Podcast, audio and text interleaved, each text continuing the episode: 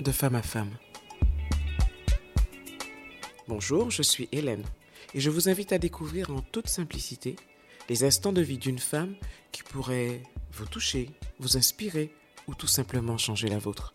Une chose est certaine, ces témoignages ne vous laisseront pas indifférents. Bonjour à toutes et à tous pour ce nouvel épisode de votre podcast de femme à femme. Merci encore de votre fidélité, de toutes ces personnes qui m'écoutent. Ça me fait chaud au cœur. Je reçois une femme aujourd'hui que nous avons déjà reçue et on s'était donné rendez-vous. On s'était dit qu'on allait se revoir et je suis très heureuse qu'elle soit revenue à mon micro. Bonjour Guy. Bonjour Hélène. Tu vois, hein, on y prend goût. Hein. ouais. Merci d'être là aujourd'hui. Merci, merci. Alors, c'est vrai que on sait déjà ce dont on va parler aujourd'hui, puisque on l'avait abordé la dernière fois, très rapidement en fait. On était juste passé dessus, je crois. Et c'est vrai que je ne te cacherai pas que j'ai eu des retours par rapport à cela. Aujourd'hui, Guy va nous parler d'elle, en fait, comme la dernière fois, mais plus particulièrement de son prénom et de ce rapport à ce prénom. Alors j'ai eu, je me souviens, une femme qui m'a fait la réflexion sur, quand j'ai partagé le, le, podcast, qui m'a dit, ah j'ai été surprise quand c'est arrivé, parce que je me suis dit, mais comment ça? Elle ne reçoit pas que des femmes, Hélène? Et, euh, et, donc, euh, je crois que tu vas parler aujourd'hui, je m'avance peut-être, hein, au nom de toutes ces femmes qui portent un prénom masculin. Raconte-nous. Alors, bah, c'est une histoire qui a commencé bien avant ma naissance. Hein. Mes parents euh, avaient déjà deux garçons. Et donc, lorsque ma mère a voilà, su qu'elle attendait un troisième, ben, pour eux, c'était, euh, voilà, l'affaire était pliée, c'était un troisième garçon. Et puis, bah, surprise, euh, à la naissance, eh ben non, c'est une fille. Et donc, euh, je vous avouerai que ça n'a pas suscité l'enthousiasme dans la famille. Et je dirais même quelque chose, oui, que j'ai trouvé quand même assez, une réaction assez violente de la part de mon père. Quand il est venu à la clinique et qu'il a vu que c'était une fille, il est reparti chez sa mère pendant une semaine pour digérer la nouvelle. Waouh C'est chaud, quoi, quand même. Ah, il ne voulait vraiment pas de fille, quoi. Non, absolument pas. C'était pas dans son plan. Ok. Donc, arriver dans la vie comme ça, hmm, je me demande aussi, euh, parce que je suis arrivée par les pieds.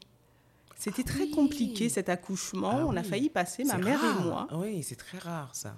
Et extrêmement dangereux en fait. voilà. Que pour l'enfant, que pour la mère. Euh, J'avais pas forcément trop envie de sortir.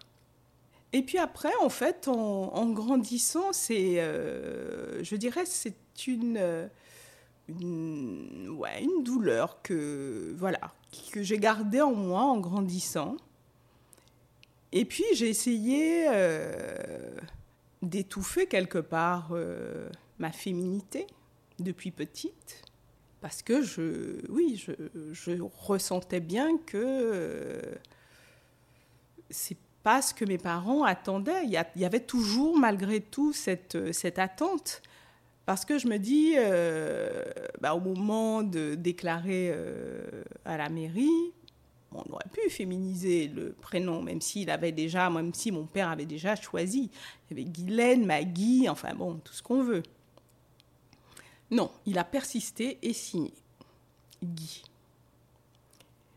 Et ironie du sort, mon deuxième prénom, c'est ange. Bon. Donc voilà, j'ai commencé ma vie avec ce capital. Au niveau scolaire, ça n'a pas dû être simple non plus, non? Ah, mais c'était, euh, c'était terrible parce que j'appréhendais chaque rentrée. Surtout qu'à mon époque, les écoles étaient, euh, n'étaient pas euh, mixtes. Donc, je rentrais, j'étais toujours inscrite à l'école des garçons. Donc ma première journée d'école, c'était dans le bureau du directeur. Voilà, en attendant qu'on rectifie euh, voilà l'inscription et j'arrivais toujours euh, un jour après à l'école des filles. Donc c'est plein de petites choses comme ça, mais qui, euh, au fil du temps, je dirais, devenaient un peu, euh, un peu hein, lourd. Ça, ça, ça s'accumule. en Voilà, fait. comme une espèce de millefeuille comme ça pendant toute l'existence. euh, et puis, bah, toujours des remarques. euh. Bon, Quel était ton rapport avec tes frères? Bien. Non, vraiment. Oh, j'étais la, la dernière, donc euh, ouais, peut-être que un peu plus taquine, euh, je les embêtais, mais bon, ils se laissaient pas faire non plus. Hein, euh, voilà.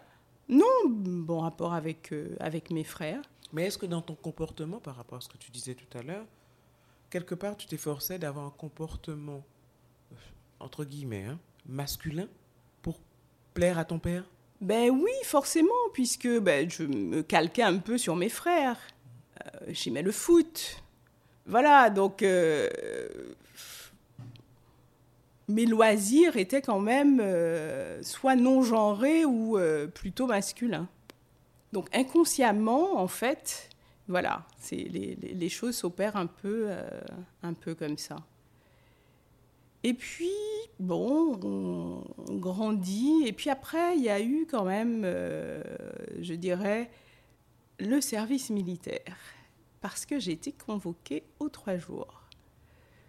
Et ça, je dirais, c'est le souvenir le plus euh, humiliant de mon existence. Je me présente trois jours. On voit bien que je suis une fille. Mais on me convoque à une visite médicale pour bien vérifier que je suis une Alors, fille. alors, attends. Rappelle-moi l'âge auquel étaient convoqués euh, les jeunes au service militaire. C'était l'année des 18 ans. Très bien. Donc, je pense que tu avais déjà le capital que j'aperçois devant toi et qu'on appelle une poitrine. Ah, et non des moindres, comme tu peux remarquer. Donc, il n'y a pas besoin d'une. Et puis, à l'époque, la chirurgie esthétique, etc., etc. Bon, voilà. Comme si, euh, voilà. Pourquoi avait-il besoin d'une visite médicale pour contrôler que tu étais une fille? Ouais, si je n'ai jamais compris. Je n'ai jamais compris. Et donc voilà. Visite médicale faite par un médecin femme, je suppose. Oh ben non, à l'armée. euh. Et euh, oh oui, non, il a, il a bien regardé, il a bien vérifié. C'est profondément humiliant, oui. Totalement. C'est. euh, Et puis bon, la vie continue. euh, Je pars faire mes études. Et là encore, les tracasseries administratives commencent. Mon numéro d'INSEE, ah ben, il commence pas par deux, il commence par un. Waouh. Ah, le numéro de sécurité sociale. Voilà, c'est ça. Ouais, ouais, ouais. Et donc, euh, je prends, donc quand on est majeur, on a son premier numéro de sécurité sociale, ah ben, il est resté en 1, jusqu'à ce que je fasse un procès pour qu'on le change. J'ai fait des demandes, des envois, ils ont même envoyé des enquêteurs en Guadeloupe. euh, enfin, tous mes papiers administratifs de l'époque sont raturés. Et donc, ça s'est terminé, et effectivement, en procès pour qu'ils finissent par changer, j'avais 25 ans. Waouh. Voilà. Tes- parents avaient conscience de la ca- tracasserie que ça te causait? Absolument pas. Absolument pas. Et c'est quelque chose que j'ai euh, que j'ai porté très longtemps, jusqu'à ce qu'en 2012, je, je décide de me former au cinéma documentaire, aux ateliers Varan. Et mon premier film, je le fais sur mon prénom. Il s'appelle Mauvais genre.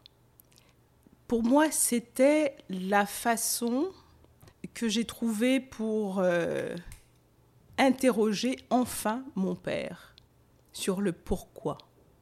Pourquoi il ne voulait pas de fille Pourquoi il n'a pas changé mon prénom Et c'est quelque chose que je n'avais jamais réussi à faire. Et j'ai pu le faire derrière la caméra. Et ça, ça a été un énorme soulagement pour moi. Ça a été ta plus grande thérapie. Exactement. Parce que c'était indispensable. C'est quelque chose qui vraiment m'a miné, en fait, tout au long de mon existence. Et au moment de... Donc, j'a- j'avais bien sûr demandé à mon père s'il était d'accord, euh, cas du documentaire, que je l'interroge là-dessus. Oui, oui, ok, pas de problème. Et je crois qu'il n'avait pas imaginé, en fait, euh, ni même Tout moi. ce que ça allait faire remonter, en fait. voilà, ni même moi. Et donc, ça a été un épisode, euh, oui, difficile, hein, derrière la caméra, mais euh, quand même très, très émouvant. Et puis, la sidération de mon père, en fait. Il y a un long moment de silence dans le documentaire que j'ai tenu, que je n'ai pas coupé.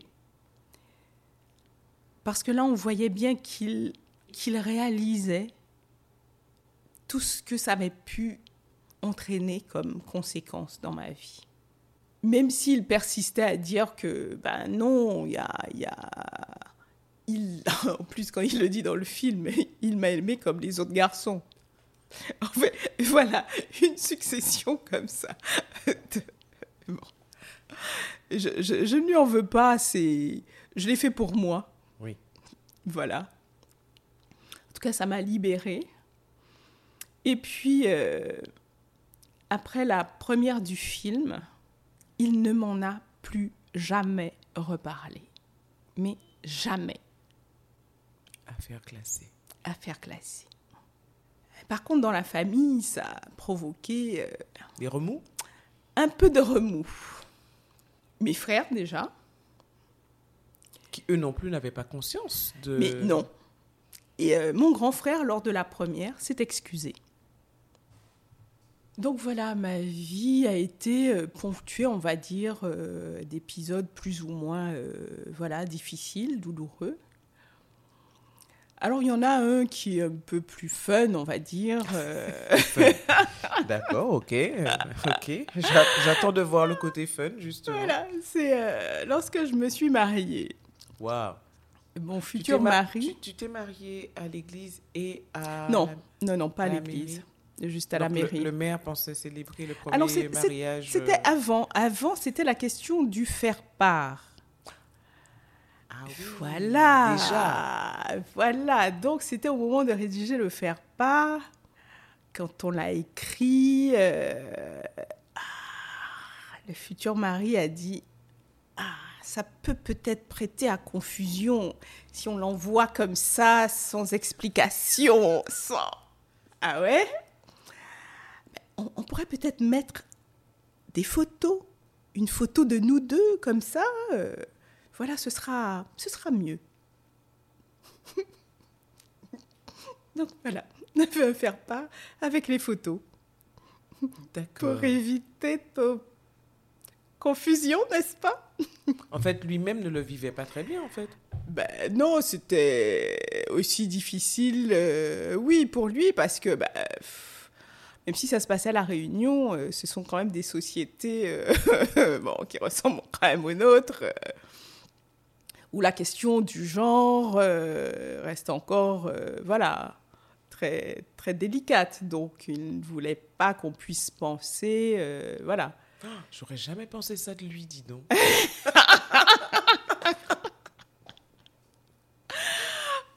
donc, euh, ouais, donc voilà, il y a aussi ces, euh, ces moments-là. Et pour revenir à la question du genre, donner un prénom euh, masculin, en tout cas à cette époque, à une fille, euh, ça vient aussi bousculer, en tout cas moi, dans mon adolescence, je me suis vraiment interrogée sur mon genre. Est-ce que c'était euh, ben, mon genre euh, et- à la naissance Voilà. ou ce qu'on attendait de moi, en fait? Et donc, j'ai été vraiment, vraiment perturbée euh, par ça. Je me suis vraiment posé la question. euh, je me suis documentée. euh, c'est là que j'avais découvert les transgenres. non, ça vraiment, ça, peut aller loin dans la déstabilisation à un moment où, adolescent, on est en train de se, construire, quoi. À cette époque, à l'adolescence, en fait, tu me diras, tu- enfin, tu nous as dit que tes parents n'avaient absolument pas conscience de tout ce que ça, ça provoquait chez toi et les conséquences que ça pouvait avoir sur ton quotidien. Mais tu, tu n'as jamais vu de, de thérapeute par rapport à cela? Dans mon enfance, non, c'est c'est arrivé Tardivement. Bien plus tard, oui, j'étais euh, très très largement euh, adulte quand j'ai euh, réalisé qu'il y avait, euh, il y avait un traumatisme, en fait, quelque part. Et donc, oui, j'ai essayé euh, des thérapies et bon, elles n'ont pas été très concluantes. Et je pense que instinctivement, euh, ben, j'ai trouvé dans le cinéma ma propre thérapie. Et je me suis rendu compte qu'après ce film, euh, la thérapie a continué sur d'autres sujets, on va dire un peu intimes et voilà.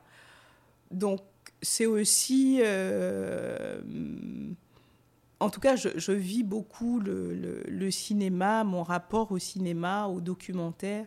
Il, est, il part toujours d'une histoire intime. Alors ça peut être la mienne, mais ça peut être celle de quelqu'un d'autre. En tout cas, c'est mon, chemin en fait d'écriture, euh, voilà, documentaire, l'intime. Tu as été ta propre thérapeute en fait? Et aujourd'hui, tu as pardonné à tes parents? Ta mère, tu en as parlé avec elle? Ah, c'est souvent la question qui est revenue. Parce ma que le choix a été imposé par ton père. Oui, mon père avait choisi le prénom, mais en même temps, ma mère n'a pas dit non. N'a pas dit non. Alors ma mère est partie, j'étais quand même euh, relativement jeune. Ah. Et avant de partir, elle s'est excusée. Elle s'est excusée parce que je pense qu'en fait, elle avait réalisé que, même si j'en avais jamais parlé, qu'il y avait quelque chose, comme elle me dit, d'injuste, en fait. Elle est partie, tu avais quel âge? J'avais hmm, moins de 30 ans, entre 28 et 30 ans. D'accord. Donc, euh, je pense qu'elle a, en tout cas, elle a formulé de cette façon que la décision de garder ce prénom n'était pas juste et qu'elle voulait vraiment s'excuser de ne pas avoir euh, ben, voilà contredit mon père et euh, voilà changé euh, le prénom. Est-ce que ça t'a aidé ce pardon? Alors ça a été la première brèche parce que ça permettait aussi de, de nommer en fait le, de, mettre un mot sur ce traumatisme que j'avais gardé jusque-là. Et donc, je pense que ça a ouvert en fait la première brèche. Voilà. Qui a conduit au travail euh, Qui a conduit, voilà, après à, cette thérapie et puis à trouver ben, mon propre chemin, ma propre thérapie, euh, voilà, par le cinéma. Et jusqu'à aujourd'hui, euh, je pense que dans tes relations à l'autre, ben, tu dois, entre guillemets, justifier de qui tu es. Alors, plus maintenant, plus maintenant, j'essaie de, de, retourner cette situation, euh, euh, voilà, à mon avantage. Et puis, je me rends compte, en fait, avec le temps, et c'est beaucoup aussi des gens de l'extérieur qui me le disent, ils me disent, mais peut-être que tu n'aurais pas été celle que tu es aujourd'hui. Ah, mais clairement. Et euh, probablement aussi, peut-être aussi l'artiste que tu es aujourd'hui, si euh, ton chemin de vie avait été différent.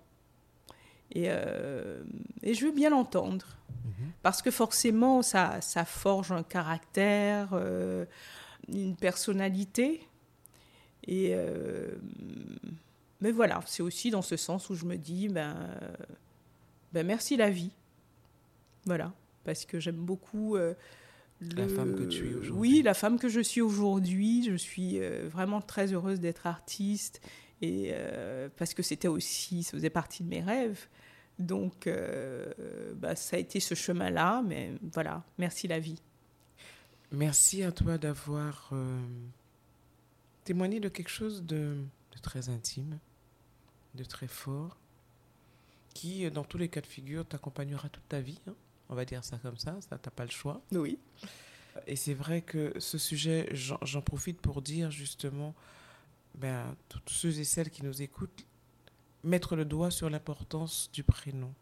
Un prénom, c'est une énergie. Un prénom, c'est un, c'est une personnalité, c'est un choix, c'est quelque chose qui a un impact sur l'enfant à qui on le donne. Et un prénom ne se choisit pas au hasard. Il faut faire attention en fait à, au choix des prénoms que l'on fait pour nos enfants. Oui, c'est important. Il faut vraiment se, se questionner au-delà de, de choix personnels, de, d'envie euh, personnelle, parce qu'en fait, c'est un prénom qu'on donne à un être qui, voilà, qui arrive. Quand la charge est trop lourde, ça lui rend la vie un peu plus difficile. Voilà. Absolument. Merci d'avoir partagé cela avec nous. Merci Hélène.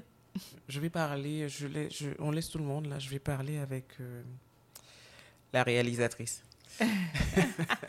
à bientôt Guy. À bientôt. Merci d'avoir partagé ce moment avec nous. Ce podcast est disponible sur toutes les plateformes. Donc n'hésitez pas à liker, à laisser des commentaires pour aider à son développement et puis pourquoi pas être mon invité un de ces jours. En attendant, prenez soin de vous.